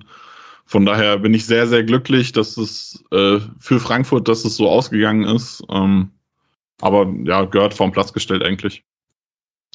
Gut, dann haben wir das, glaube ich, ausreichend eingeordnet. Ich würde auch vielleicht aber noch kurz dazu sagen, dass ich Brichs Linie auch, äh, es war wackelig. Also es war, gerade persönliche Strafen waren nicht so richtig sinnvoll. Das war jetzt äh, außer der Szene nichts, was den Spielverlauf großartig beeinflusst hätte. Aber es war keine gute Schiedsrichterleistung zumindest weil wir haben es natürlich vorhin übersprungen, weil Freiburg-Podcast, aber als Freiburger hätte ich mich auch sehr über die Szene direkt an der, vor der Halbzeit geärgert, als ich sagen würde, es war sowohl erst ein Foul an, ich glaube, Horge und danach hat Kostic Außenplatz und der hat gerade schon zur Halbzeit gepfiffen. Äh, mhm. Das war zumindest unglücklich, würde ich sagen. Ja. Und es gab eine klare Gelbe für Schalloy, die er auch nicht gegeben hat, wenn ich mich richtig erinnere. Naja, ähm, Äh, dazu muss man aber sagen, er hat dann fairerweise auch die klare Gelbe für Lindström, der Nico in die Seitenkamera Ja. schubst, nicht gegeben. Ja, richtig. richtig. War dann eher Linie als, äh, genau. Ähm, Highlights sind es dann gar nicht mehr so viele in den nächsten Minuten. In der 78. gibt es einen Jeong-Schuss aus 20 Metern, der zur Ecke abgefälscht wird, der, glaube ich, sonst sogar relativ gefährlich Richtung linkes Tor äh, fliegt. Und in der 82. kommt bei Freiburg äh, Johnny Schmid für den im Stadion ersichtlich relativ platten Kübler, der sich nämlich davor immer wieder an die Oberschenkel gefasst hat und die gelockert hat. Ähm, ich fand es in dem Moment, also meine subjektive Sicht war, dass ich, egal ob Fehleranfälligkeit, weil junger Spieler hin oder her, hätte ich lieber Sique als Schmid gesehen, weil ich Angst hatte vor Schmieds Tempo gegen Kostic. Klar, man hatte hinter Lienhardt, aber das, äh, ich hatte Eggestein-Ausmaße aus der ersten Halbzeit befürchtet. Ja, ich war, glaube ich, wirklich dagegen. Ich war ganz froh, dass es so rum ist, weil Kostic ist ja jetzt nicht nur schnell, sondern dann ja auch clever genug, um die teilweise noch eklatanten Stellungsfehler, die es da letzte Woche äh, bei Sique zu sehen gab, dann auch besser auszunutzen. Und ich glaube, da war, war ich schon ganz zufrieden, dass man da äh, die Erfahrungen einfach reingebracht hat. Vielleicht kann man dann auch noch dazu bringen, Kostic ist auch wuchtig, was Sique nicht ist. Und Sique scheut den Zweikampf und Kostic flankt aus jeder Position immer wieder. Also ich glaube, dass ein Schmied, der da halt im Notfall einfach mal dazwischen tritt, glaube ich, schon die bessere Wahl war, trotz des Tempos. Ich habe aber im Stadion live auch gedacht, ah, nice, also aus Frankfurter Sicht, ah, nice Schmied, vielleicht kommt Kostic jetzt noch mal eins, zweimal durch, was er gegen Kübler nicht geschafft hat. Yep. Ähm, in der 84. ist äh, Jakic mit einem Lauf durchs Mittelfeld. Lienhardt fault ihn dann vor dem Strafraum. Ähm, Rustic nimmt sich den Freistoß und schießt den erst relativ schlecht, nämlich äh, so halb hoch in die Mauer, kommt aber noch, zum, noch mal zum Nachschuss und das war dann schon im Stadion ersichtlich, dass da physikalisch eine sehr seltene Begebenheit passiert sein muss, dass der Ball aus dem Winkel vom Innenpfosten ins Tor ausprallt und nicht ins Tor gegen Flecken und dann ins Tor oder zu einem Frankfurter, der nachläuft. Da hatte Freiburg also wirklich alles Glück, was man in der Situation haben konnte. Absolut insane auch, dass Lienhardt den abblockt. Also ganz minimal mit der, mit der, mit dem Oberschenkel hinten oder so, gerade noch so, vielleicht auch nur noch mit der Hose erwischt, aber so minimal lenkt er ihn noch ab. Und ich glaube, das ist dieser letzte Schubser, den es braucht, um gegen den Pfosten zu kommen, weil Flecken wäre auch an den anderen nicht mehr dran gekommen. Nee, der stand da echt wie bestellt und nicht abgeholt. Ne? In der Mitte des Tors guckt nach links und guckt nach rechts und so, bis halt irgendwann vorbei ist. Ja. Ich glaube, er hat es einfach nicht gesehen. Also er hat irgendwie eine 5-6-Mann-Mauer vor sich gehabt, der hat den Schuss nicht gesehen, glaube Ja. ich. Ich auch nicht so richtig, weil ich nach dem Mauerschuss schon kurz gejubelt habe und äh, dann erst, als der Ball quasi schon fast im Tor war, wieder hin, nicht hingeguckt habe. Naja, da hat man auf jeden Fall Glück gehabt. Eine nette Freiburger Szene gab es noch, bevor der Druckphase von Frankfurt dann kommt. Äh, direkt davor hatte gab es nochmal diesen schönen Ballgewinn von Höfler und einen Petersen-Dribbling, der dann Jeong einsetzt, der dann deutlich drüber haut. Ähm, wo ich fast dachte, da könnte Petersen noch egoistischer sein, eigentlich, weil ein Dicker nämlich Jeong richtig eigentlich zumacht äh, und da voll drauf spekuliert. Und äh, Grifo hätte vermutlich selber geschossen und vielleicht wäre es in der Situation sogar das Bessere gewesen. Vielleicht wollte er sich auch den Expected Goals Wert nicht versauen, den Nick gerade angesprochen hat. ähm, ja, in der 86. kommt eine Flanke von, ja, ich weiß gar nicht mehr, was genau davor passiert ist. Auf jeden Fall ist es so eine kleine Frankfurter Druckphase und die Jakic-Flanke ist eigentlich der zweite Ball, der in den Strafraum fliegt. Und Kamada steht dahinter, Nico Schlotterberg, der in der Szene, da kann Streich auf jeden Fall sagen, dass er da keine gute Raumorientierung hat. Und hat da halt das Glück, dass Kamada den Kopf nach vorne streckt, weil auf die Füße, die Füße sind in Onside, ähm, aber der Kopf ist halt Offside.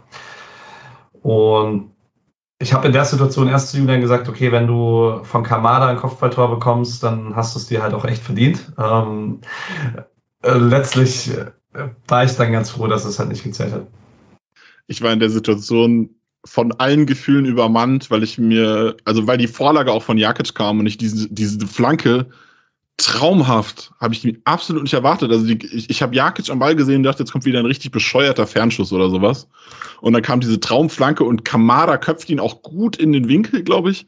Also ich, und dann halt das 2-2 noch dazu. Also ich war komplett fertig einfach und war richtig traurig, dass der zurückgegangen ist, weil es ein richtig geiles Tor war. Aber also ich muss auch sagen, ähm, beim Real Life gucken hat mich dann auch Nico Schlotterbeck sehr, sehr geärgert, weil er dreht sich noch um, Günther spricht mit ihm und sagt, ey, ich habe hier noch einen, nimm du den und Nico bleibt einfach stehen. Also das hat mich dann beim Real Life gucken, wo mir das Ergebnis dann egal ist, konnte ich mich dann auch drüber ärgern, dass Nico den Fehler gemacht hat. Also da steht er echt nicht gut. Ja, es war echt seltener Fehler, aber der war deutlich, gerade eben, wie du so meintest. Also Günther gestikuliert, er sagt irgendwas, das ist wirklich klar, dass der Einzige, auf den er irgendwie aufpassen muss, da Kamada ist und dann ja, steht er einfach völlig falsch. Glück gehabt, groß. Das andere Tor, das erste Abseitstor, da war es ja wirklich so, dass, wie du auch gesagt hast, das habe ich dann auch schon von weit weg gesehen, dass der Linienrichter da dran ist. Äh, aber in dem Fall war es ja auch, weil das Abseits hatte jetzt nicht viel mit dem Tor insoweit zu tun. Das war dann einfach glücklich, dass er da den, den 20 Zentimeter drüber ist. Ähm, ja, bin weiter kein Freund davon, solche Tore, dass solche Tore dann wegkommen. Äh, aber in der Situation habe ich natürlich auch gejubelt. Ja, also ist halt, das war halt so die Situation, okay, der VAR sorgt dann trotzdem für Emotionen, nämlich halt auf der anderen Seite, aber ähm, also ich glaube, der Jubel im Freiburger Block war ein bisschen lauter als bei den beiden Toren. Zumindest. also zumindest aus meiner subjektiven Erinnerung jetzt. Ja, ähm, Freiburg brachte dann in der 88. Haberer für Grifo. Das ist, glaube ich, das erste Mal seit dem Bayern-Spiel in der Hinrunde, dass Haberer tatsächlich als Wechsel für einen offensiven Flügel kam. Man sieht es nicht mehr so häufig oder halt für eine der offensiven drei respektive vier Positionen. Und Haberer fand ich dann echt ziemlich gut in den, in den letzten Minuten, weil er echt einer der entscheidenden Faktoren war für die Situation, in dem man Zeit rausgeholt hat gegen Frankfurt. Ähm, und es gibt dann eigentlich in dieser Schlussphase nur noch eine Szene, die besprechenswert wäre, nämlich in der 92. gibt es eine Flanke von rechts, nach der Hinteregger einen Elfmeter haben möchte. Das war für mich aus den Szenen, die ich bis jetzt gesehen habe, zu wenig für einen Elfmeter. Ich lasse mich dabei gerne korrigieren, wenn da jemand äh, denkt, da wäre ein Elfmeter für vertretbar gewesen. Allein schon deshalb nicht, weil der Ball weit drüber ist. Also Schmid hält irgendwie so ein bisschen, aber man sieht halt ganz genau, Hinterjäger guckt nach oben, sieht den Ball und lässt sich fallen und das ist sowas. Es ärgert mich dann tatsächlich sogar, dass Spiel, Spieler fallen, selbst wenn es die eigenen sind. Also da, da bin ich immer ein bisschen, ähm, Paciencia macht sowas auch ganz gerne mal, da bin ich immer ein bisschen sauer äh, auf die Spieler, dass sie nicht, also dass sie es so billig versuchen, weil gerade seit dem VAR weißt du eigentlich ganz genau, sowas gibt keine Elfer eigentlich. Und also Hinteregger kann diesen Elfmeter unter gar keinen Umständen wollen, objektiv gesehen, weil natürlich, also klammert er und, und noch mehr äh, so auch, weil es halt, also ist eine relativ handelsübliche Situation. Ich glaube auch danach war eigentlich niemand groß sauer auf diesen, auf diesen Nicht-WA-Eingriff da, weil ja, kannst du nicht geben. Ja, dazu, zu dem Nicht-VAR-Eingriff. Ich war eigentlich das ganze Spiel über sehr zufrieden und überrascht, wie gut das geklappt hat mit der Kommunikation.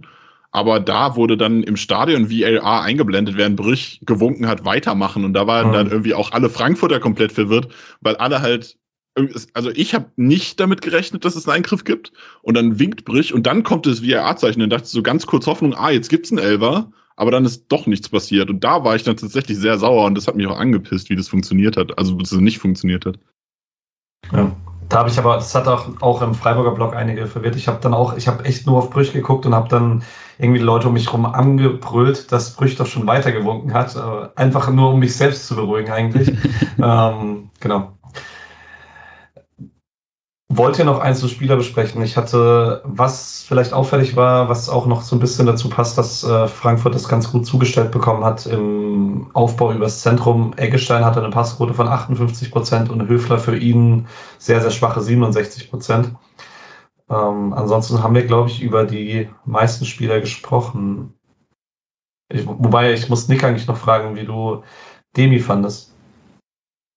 Äh, schwierig. Also er hat halt nicht so richtig den Impact gefunden. Aber ich glaube, aus Freiburger Sicht hat er einen guten Job gemacht, weil er halt einfach Hinteregger richtig auf den Piss gegangen ist. Also die ganze Zeit, also Höhler, ich hatte im Stadion den Eindruck, dass sogar Höhler ein bisschen mehr gemacht hat. Im Real Life war mir dann relativ klar, da schon Demi immer wieder. Und ich glaube, dass das so ein bisschen auch dafür gesorgt hat, dass Hinteregger angepisst war, sich theoretisch die gelb-rote oder glattrote verdient hat und vielleicht auch dann bei der einen oder anderen Situation nicht 100% sortiert war. Also von daher hat ja mit dem Ball kein super gutes Spiel gemacht, aber er ist viel gelaufen, hat viel gekämpft und hat halt für das Team dann viel getan und das ist, glaube ich, Streich dann auch mal viel wert. Viel gelaufen ist allgemein vielleicht ein Stichpunkt, weil beide Teams über 120 Kilometer gelaufen sind. Das ist natürlich immer noch mal so ein bisschen gepusht davon, dass in den fünf, sechs Minuten Spielunterbrechung dann immer getrackt wird, wie sich die Spieler warm halten und so, aber ähm, war trotzdem ein sehr intensives Spiel. Julian, sorry, du hast gerade angesetzt. Ähm, und weil du es vorhin schon mal hattest, aber bei Eggestein war es wirklich dann zwei Seiten, aber man spricht ja dann doch meistens über die mit dem Ball, die dann nicht so viel geklappt hat auf jeden Fall. Ähm, war halt trotzdem ständig in der, in der Ballnähe äh, gegen den Ball, also auch mit so Pressing-Situationen. Also der zweitbeste Wert bei Freiburg ist 20, das ist Kübler und Eggestein hat 29. Also die haben dann auch nicht alle per se gut funktioniert, aber das ist ja auch irgendwie klar in der Situation, dann hat es halt immer wieder schwer gemacht, äh, dass, dass da einfach durchgespielt werden konnte. Das hat funktioniert. Ähm, insgesamt fand ich aber kein Spiel, bei dem irgendjemand aus der Startelf wirklich herausgestochen wäre, äh, jetzt positiv. Ich würde das Spiel mit Ball von Flecken noch ansprechen wollen. Da war ich ein bisschen enttäuscht tatsächlich. Mhm. Also auch weil irgendwie rund um das Spiel alle immer wieder gelobt haben, wie, wie gut er am Ball ist. Also ich muss dazu sagen, ich bin ja ein großer Flo Müller-Fan und ich bin beim Kurzpassspiel vermisse ich Flo auch immer noch, obwohl Flecken eigentlich relativ gut am Ball ist. Aber gerade die langen Bälle ist Flecken ja eigentlich richtig stark und da war er äh, gegen Frankfurt wirklich, ja, die, die kamen auch von ihm unsauber und dann hatte halt Höhler noch einen schlechten Tag dazu und dann kam es irgendwie so. Ich hatte das Gefühl, dass Flecken im Spielaufbau einfach ein absoluter Non-Faktor ist, was er halt diese Saison sonst bisher selten war. Ja, äh, ich habe noch eine Frage an euch, bevor ihr mir ein Spieler des Spiels geben müsst. Äh, Nick, es muss auch ein Freiburger sein, weil Alex hat mir schon Hinteregger gegeben mit einem Kuss-Smiley. ähm, impactvollere Einwechslung, Kevin Schlotterbeck oder Nils Petersen?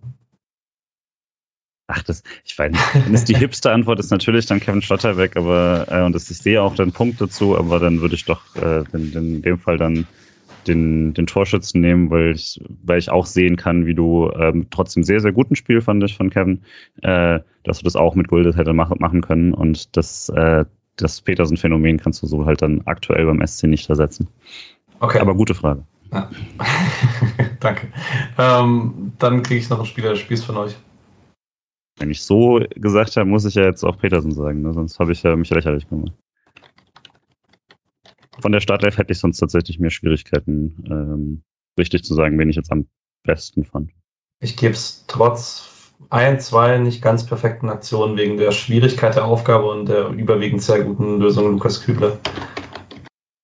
Ist langweilig, weil ich mich anschließen muss, aber ich nehme auch Kübler, der mir richtig gut gefallen hat und auch überraschend gut mit dem Ball war. Also das hat mich eigentlich so richtig überrascht, dass er auch mit dem Ball, ich glaube, sechs von sieben lange Pässe angebracht und wirklich, wirklich ordentlich gespielt hat. Also überraschend nach überraschend positiv. Ja, und dann steht am Ende der 105. Sieg von Christian Streich, der damit gleichgezogen hat mit Volker Finke. Und ich äh, finde es krass, dass es irgendwie ziemlich wenig in der Berichterstattung vorkam, weil es vor dem Bayern-Spiel sehr viel vorkam, weil, glaube ich, irgendwie alle drauf gehofft haben, dass es gerade gegen Bayern passiert. So ist es halt dann in Frankfurt passiert. Ähm, ein Punkt, der so ein bisschen was mit dem Spiel zu tun hat, da würde ich äh, kurz an Julian weitergeben. Wie fandest du die Stimmung nach der Rückkehr der organisierten Fanszene? Das war, also mir hat echt sehr, sehr viel Spaß gemacht. Ähm, war am Anfang habe ich kurz Sorge gehabt, als die, als es so ein bisschen gedauert hat, eben auch beim Einlass und so, äh, ob da irgendwas passiert ist. Aber nee, war gut. Ähm, ich glaube, da geht auch noch mehr so insgesamt beim, äh, bei SC-Auswärtsblöcken, aber dafür, dass jetzt zum ersten Mal wieder da waren, man hat gemerkt, gerade eben die unten stehen haben richtig Bock gehabt und äh, das Mitnehmen hat öfter gut geklappt. Ein paar so äh, Megafon-Sachen spielen sich dann auch noch ein, quasi, ähm, wenn man natürlich dann nicht immer alles versteht, wenn man gerade weiter oben steht wie wir und so. Aber das hat äh, mir richtig Spaß gemacht. Ähm, in Frankfurt hast du es ja eh immer schwer als Auswärtsblock ähm, und da fand ich, war das, war das äh, war auf jeden Fall sehr, sehr fun für uns. Ich habe mir die Stimme ruiniert, das wollte ich auch mal wieder machen. Ähm, das hat Bock gemacht und ich freue mich auf die nächsten Wochen damit.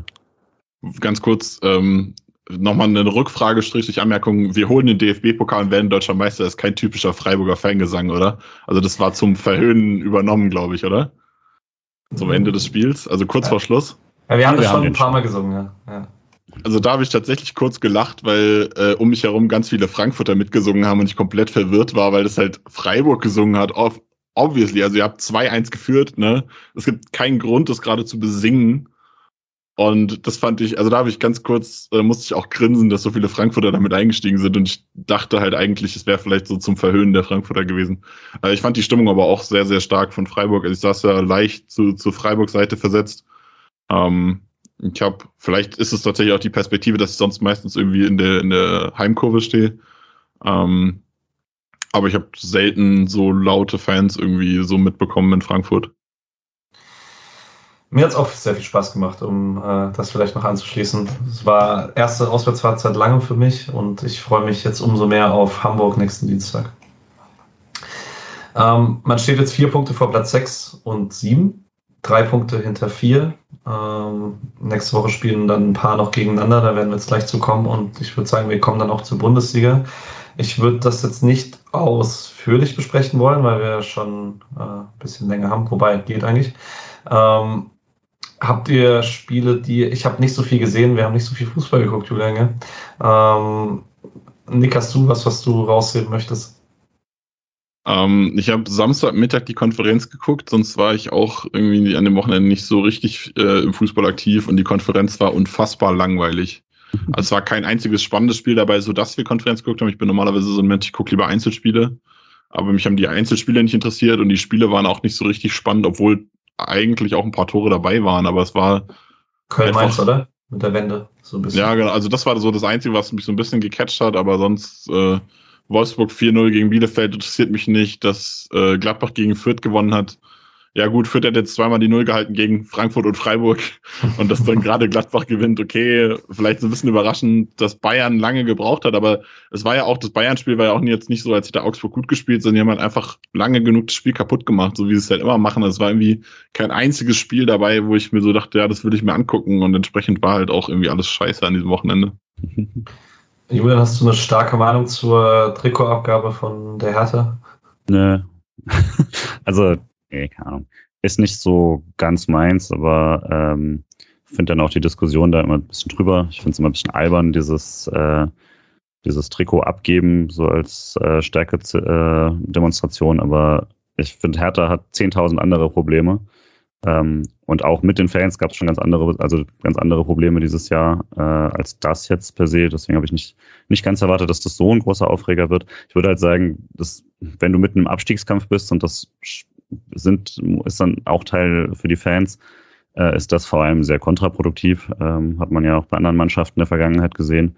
Deswegen glaube ich nicht, dass sie sich damit selber einen Gefallen tun. Ähm, aber in dem Verein ist halt so viel kaputt und ich gucke dann doch eher auf, mit Schadenfreude auf die ganze Sache. Ganz großes Beileid an Stuart Serda, der den Scheiß zum zweiten Mal in Folge mitmacht, ja, Alter. Wahnsinn. Der tut, mir, das, der tut mir richtig leid, der Kerl. Das Gespräch hatten wir gestern auch eins zu eins, genau. Ähm, für Freiburg vielleicht am Samstag nicht so geil, dass äh, Union und Köln gewonnen haben. Da, deswegen war auch gestern ein bisschen mehr Spannung drauf, finde ich, für mich persönlich. Wenn da ein bisschen mehr Punkte liegen geblieben wären, wäre es mir ein bisschen egaler gewesen, wenn Frankfurt potenziell rangekommen wäre. Aber so musste man fast den Abstand halten. Ähm, direkt nach dem Spiel hat, also nach unserem Spiel, hat Leipzig dann noch 3-0 gegen Hoffenheim gewonnen. Der Leipziger Lauf ist inzwischen so gut, dass ich mir nicht vorstellen kann, dass sie sich von den ersten vier verdrängen lassen. Hoffenheim hat jetzt drei in Folge verloren. Ähm, auf den beiden Plätzen über uns, weil das vielleicht noch ganz spannend ist, spielen nächste Woche Leverkusen und Leipzig gegeneinander. Das heißt, mit einem Sieg gegen Bochum könnte man da auf jeden Fall in einen von beiden sehr nah ranrücken. Und die anderen Konkurrenten haben auch keine so leichten Spiele. Union spielt gegen Frankfurt. Da ist dann halt die Frage, ob nach zweimal Barcelona dann ein bisschen Spannungsabfall da ist, weil es jetzt halt auch, wobei für Frankfurt ist die letzte Chance dann tatsächlich, wenn man da noch rankommen möchte. Köln spielt das Derby in Gladbach und Hoffenheim hat die leichteste Aufgabe, nämlich zu Hause gegen Fürth zu spielen. Ähm, wahrscheinlich auch der Gegner, den sie sich in der Situation jetzt gerade gewünscht haben würde ich widersprechen, weil Fürth defensiv gut steht und sehr tief steht und Hoffenheim da extreme Probleme mit hat. Also ich könnte mir, glaube ich, gerade für Hoffenheim, ich glaube, die hätten eher Bock auf ein Team, was schlecht ist, aber mitspielen will, keine Ahnung, Stuttgart oder so. Ähm, hätten die mehr Bock drauf gehabt. Ähm, zu dem Thema noch äh, mit Leipzig, ich denke auch, wenn Freiburg die Champions League erreichen will, muss man Leverkusen äh, kicken, also an Leverkusen vorbeikommen, weil die haben viele Verletzungen, die haben so ein bisschen Formkrise, wenn man das so nennen kann, also ein bisschen Formschwankungen, auch wenn sie zweimal gewonnen haben. Es war nicht so souverän. Ähm, und das ist das Team, was man schlagen muss oder an dem man vorbeikommen muss, wenn man die Champions League will. Ähm, stimme ich auf jeden Fall auch zu. Und was beim Restprogramm halt jetzt noch sehr auffällig ist, finde ich, für jetzt die direkten Gegner auch noch so um Platz 6 und äh, 5.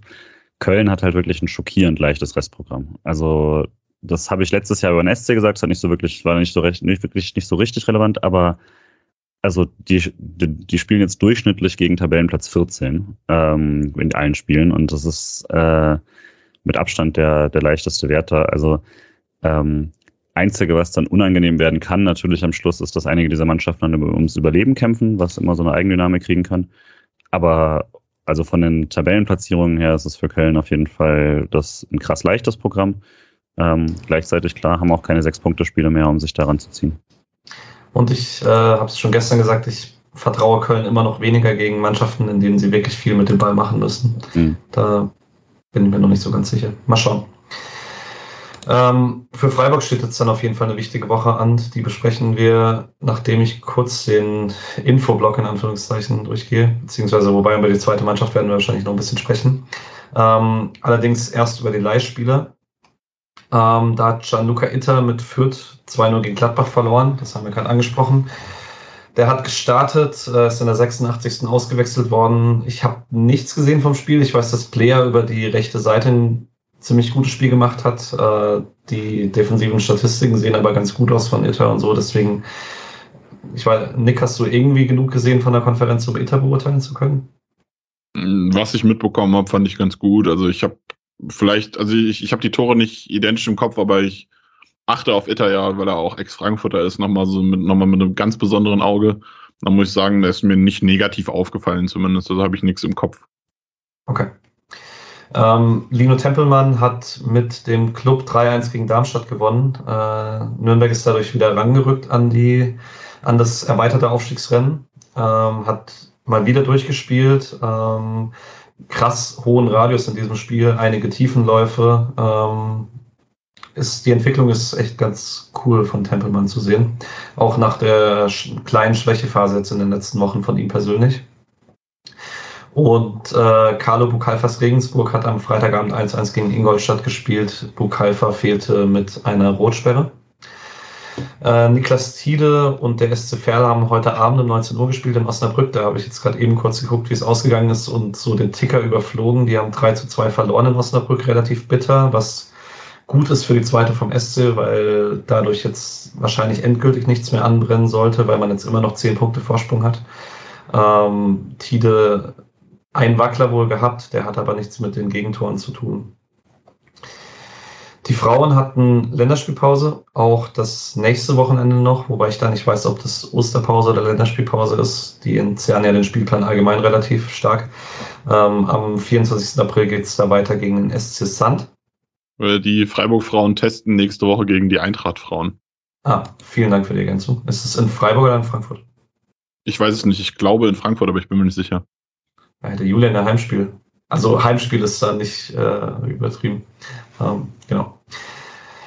Ähm, die zweite hat gestern vor den Profis gespielt. Das haben wir, haben Julian und ich uns angeguckt, bevor wir dann losgefahren sind Richtung Stadion. Die haben 2-1 verloren gegen 1860.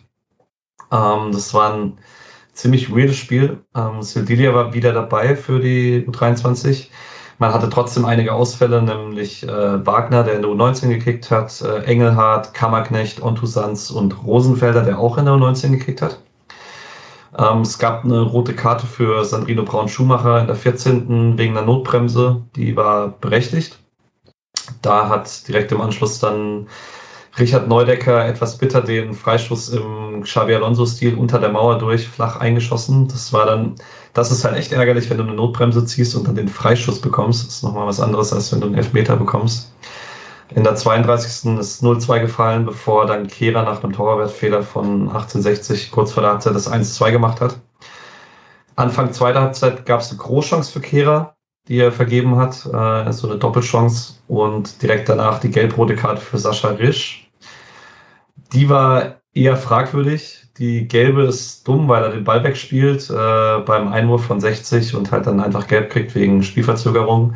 Die gelb-rote ist zwei Minuten später und er und der 60er gehen halt beide Richtung Ball. Und äh, er ist so ein Tick zu spät dran im Mittelfeld, ohne irgendwie Gefahr in der Nähe. Da dann gelb-rot zu zeigen, ist ein bisschen eine weirde Entscheidung. Das war Quatsch, und, kannst du schon so sagen. Ja. Ja, okay, das war Quatsch, ja. Kann man auch so sagen. Ähm, den Rest des Spiels war man dann 9 gegen 11 und war halt verrückterweise trotzdem die eindeutig bessere Mannschaft. Also 1860 hat die fünf, die ersten fünf Minuten elf gegen neun überlegen gespielt und danach hat eigentlich nur noch Freiburg gespielt mit einer Sildilia Ein-Mann-Restverteidigung über weite Strecken, ähm, weil Sequem einfach trotzdem angetribbelt ist wie in Linkshausen. Das war, ähm, das war wild. Ähm, und man hätte, es wäre schön gewesen, wenn man sich tatsächlich belohnt hätte. Ähm, aber so hat man dann 2-1 verloren. Ähm, man hatte Anfang 2022 ähm, neun Spiele in Folge ohne Niederlage. Jetzt hat man die dritte Niederlage in Folge und äh, kann jetzt aber wahrscheinlich darauf hoffen, dass man bald mal wieder in Bestbesetzung spielt oder halt in dem eingespielten Kern, dann dürfte es ein bisschen besser werden. Ich habe jetzt sehr viel geredet. Julia, möchtest du noch was ergänzen? Nicht unbedingt, hast eigentlich alles äh, erwischt. Ich wollte nur, also weil wir es auch drüber hatten, es sind halt trotzdem jetzt ähm, zehn Punkte auf Werl bei äh, Spielgleichheit, weil die eben auch verloren haben und dementsprechend da sollte nicht so viel anbrennen. Ein, ein Sieg noch äh, sollte man holen und dann dürfte das Thema auch durch sein. Genau, die erste Chance dafür hat man am Ostermontag. Da spielt man um 19 Uhr bei Waldhof Mannheim. Ich weiß nicht, ob das vielleicht sogar im SWR läuft, weil Waldhof vielleicht ein alleinstehendes Spiel, aber andererseits ist es Ostermontag, da zeigt, der, zeigt das TV meistens eher nicht dritte Liga. Mal schauen. Ähm, die U19 vielleicht noch kurz, weil die jetzt zweimal erwähnt wurden, bei Rosenfelder und Wagner. Die haben insgesamt mit Rosenfelder, Robert Wagner, Lee und Bauer gespielt wieder. Die hatten ein Spiel in Offenbach, haben dort 2-0 gewonnen durch Tore von Rosenfelder und Bauer. Ähm, faktisch ist der Klassenerhalt safe. Ähm, die hatten jetzt 20 der 21 Spiele haben, glaube ich, sechs Punkte Vorsprung auf den Abstiegsplatz. Der hat zwar zwei Spiele weniger, aber das Torverhältnis ist bei so vielen, die dazwischen sind, so viel schlechter, dass es eigentlich nichts mehr passieren kann. Ähm, man spielt da nur eine Einfachrunde, weil die Liga 22 Mannschaften hat und ähm, das letzte Saisonspiel hat man jetzt am 30.04. gegen den Tabellen 19. aus Ulm. Also falls es dann doch noch irgendwie eng werden könnte, dann hat man da echt die sehr gute Chance, sich da absolute Gewissheit selbst zu verschaffen auf jeden Fall ist es unwahrscheinlich, dass man da Rosenfelder und Wagner nochmal runterschickt, denke ich. Ähm, aber es ist natürlich sinnvolle Entscheidung, weil es wäre eine Katastrophe gewesen, U19 unterhalb der A-Junioren-Bundesliga zu haben für die Talententwicklung in dem Alter. Vor allen Dingen, weil ich jetzt schon von einigen in Freiburg gehört habe, dass da ein ziemlich cooler U17-Jahrgang hochkommen soll. Genau damit gehen wir zum nächsten Spiel und vielleicht allgemein zu der nächsten Woche erstmal, bevor wir über Bochum konkret spielen. Freiburg hat jetzt die Woche mit Heimspiel Bochum, Pokal in Hamburg und Heimspiel Mönchengladbach. Man hat da wirklich die Chance, einen Grundstein zu legen für eine endgültig historische Saison. Wie ist die Mischung aus richtig Bock und so ein bisschen Angst, sich zu was zu verspielen, Julian? Angst gerade relativ wenig, muss ich sagen. Äh, kommt dann bestimmt bei den Spielen, aber also ich erwarte auch, wenn es irgendwo schief geht, dann eher sowas wie bei Bochum. Habe ich tatsächlich immer auch mehr Sorge an sich. Aber ja, also man steht jetzt halt einfach gut. Ähm, und die, also ja klar, mein Hauptaugenmerk ist tatsächlich dann nächste Woche natürlich der Pokal. Erstmal die Chance aufs Pokalfinale nutzen gegen den Zweitligisten, wo du es gewinnen musst, ist das Wichtigste. Natürlich, ähm, wenn man da immer noch um Champions League spielt, sollte man diese Punkte dann auch nicht liegen lassen. Aber ähm, ja, also wir hatten es vor paar, vor am Anfang, Ende Februar, äh, Anfang März hatten wir es ja auch schon mal, dass wir meinten, um rund um das Pokal-Viertelfinale relativ leichte Gegner. Wenn man diese Saison irgendwie groß machen will, dann muss man die da gewinnen. Das hat man dann auch gemacht. Bisher hat die Mannschaft eigentlich immer gut geantwortet bei sowas. Deswegen habe ich da jetzt auch kein, keine Sorge, dass es irgendwie ähm, ein Kopfproblem oder sonst irgendwas wird. Man muss halt gucken, dass man äh, gegen Bochum ein besseres Spiel hinlegt als im Pokal. Und ähm, das Pokalspiel wird dann eh sein völlig eigener äh, Fight, ohne jetzt alle Klischees benutzen zu wollen. Aber dann, ähm, ich glaube, das kannst du eh nicht in die Reihe wirklich reinsetzen, weil das wird dann was sehr Einzigartiges. Okay, dann sprechen wir noch ein bisschen konkreter über Bochum. Du hast jetzt schon ein bisschen angerissen, das Pokalspiel ist noch nicht so lange her. Man hat da wirklich eines seiner schlechtesten Spiele gemacht in der Rückrunde und hat sich das späte 2-1 von Schalloy nicht wirklich verdient. Äh, es war trotzdem sehr schön. Ähm, Nick, was erwartest du von Bochum? Also von dem Bochum-Spiel, auch vielleicht von der Herangehensweise von Freiburg, die vielleicht ein bisschen anders ist als im Pokal? Ich erwarte mir vor allem erstmal von Bochum, dass sie vielleicht ein bisschen lockerer spielen, weil sie mit ihren 36 Punkten nicht safe sind, aber schon ein gutes Polster auf die Abstiegsränge haben, irgendwie 10 Punkte oder so. Von daher, da kann es sein, dass bei denen so ein bisschen Spannung abfällt. Bei Freiburg habe ich das Gefühl, ich kann, also ich kann mir vorstellen, man spielt gegen Bochum ein bisschen auch lockerer, aber im positiven Sinne, dass man mehr mit dem Ball machen möchte. In einem Pokalspiel ist ein K.O.-Spiel, da ist man ja doch immer gerne ein bisschen vorsichtiger, ein bisschen reservierter. In der Liga kann man da halt einfach frei rausschießen, weil was hast du zu verlieren? Eigentlich kannst du, also ich glaube nach unten, du hast jetzt vier Punkte auf den sechsten Platz, da musst du halt so ein bisschen aufpassen, aber ich denke mal, in den europäischen Rängen wirst du bleiben als Freiburg und du kannst nur nach oben gewinnen. Von daher kannst du da relativ entspannt spielen, glaube ich, und halt einfach selbst das Spiel machen und rausfeuern, was geht. Ich persönlich erwarte ja ein bisschen, dass man, da man den linken Anker so gar nicht ins Spiel bekommen hat gegen Bochum im 4-4-2, dass man vielleicht sogar das jetzt in der letzten halben Stunde erfolgreiche 3-4-3 nächste Woche adaptieren wird. Vielleicht sogar in ähnlicher Besetzung mit Petersen von Anfang an. Hat ja im Pokal auch nicht so schlecht funktioniert. Ähm, genau. Ansonsten brauchen wir eigentlich, glaube ich, nicht mehr arg viel über Bochum sagen, weil es eben so kurz her ist. Ähm, war für mich persönlich noch Vorfreude, äh, da ich im Stadion sein werde. Ähm, ich hoffe nicht allzu verkatert, weil wir Freitagabend eine kleine Party haben. Ähm, es wird halt das erste ausverkaufte Heimspiel im neuen Stadion mit organisiertem Support nach dem Spiel gegen Fürth im Oktober. Das war noch ein bisschen mittelmäßig, aber jetzt, man hat noch wohl Mikrofone außen angebracht an der Tribüne, damit man die äh, Vorsänger überall verstehen kann. Das hat nämlich damals auch gar nicht funktioniert. Ähm, und hoffe darauf einfach, dass wir dann richtig coole Spiele erleben werden, ähm, weil jetzt, glaube ich, auch echt alle wissen, um was es geht in der nächsten Woche. Genau, und dann kriege ich noch Tipps von euch. Alex hat äh, wenig überraschend 3-0 für Freiburg getippt. Ähm genau. Äh, ich sage ein relativ äh, simples 1-0 für den SC. Tipp auf ein 2-0 für den SC. Ich kann mich an kein Spiel erinnern, den Polter nicht gegen uns getroffen hat. Äh, deswegen sage ich, wir gewinnen das 2-1. Wobei im Pokal hat er nicht gegen uns getroffen, aber ja, egal. Subjektive Wahrnehmung. Aber es dürfte einige Frankfurt-Fans geben, die sich an kein Spiel erinnern können, dem Petersen nicht getroffen hat und vielleicht da nochmal. Ähm, ja. Polter hat im Pokal getroffen. Das ah, Polter hat im, ah, tatsächlich, okay. In unseren Blog gejubelt. Ach, stimmt, stimmt, stimmt, okay. Ja. Okay. Ich werde alt. Egal. Ähm, gut. Ähm, dann danke ich euch beiden. Äh, ganz besonders dir, Nick. Das hat sehr viel Spaß gemacht. Das äh, hat so reibungslos funktioniert, wie ich es mir erhofft habe.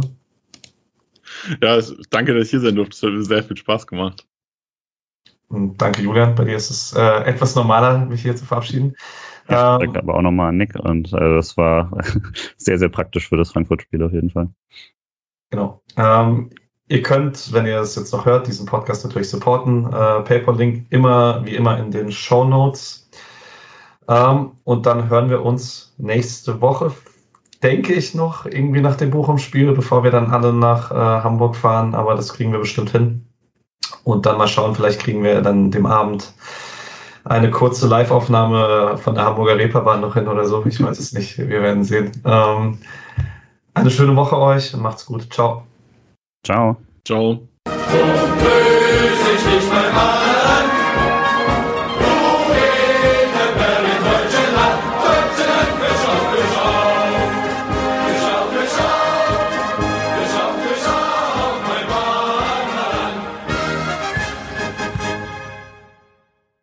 Hashtag easy, easy win. Ja, easy, easy win. win. Easy win war noch nie so angebracht wie heute.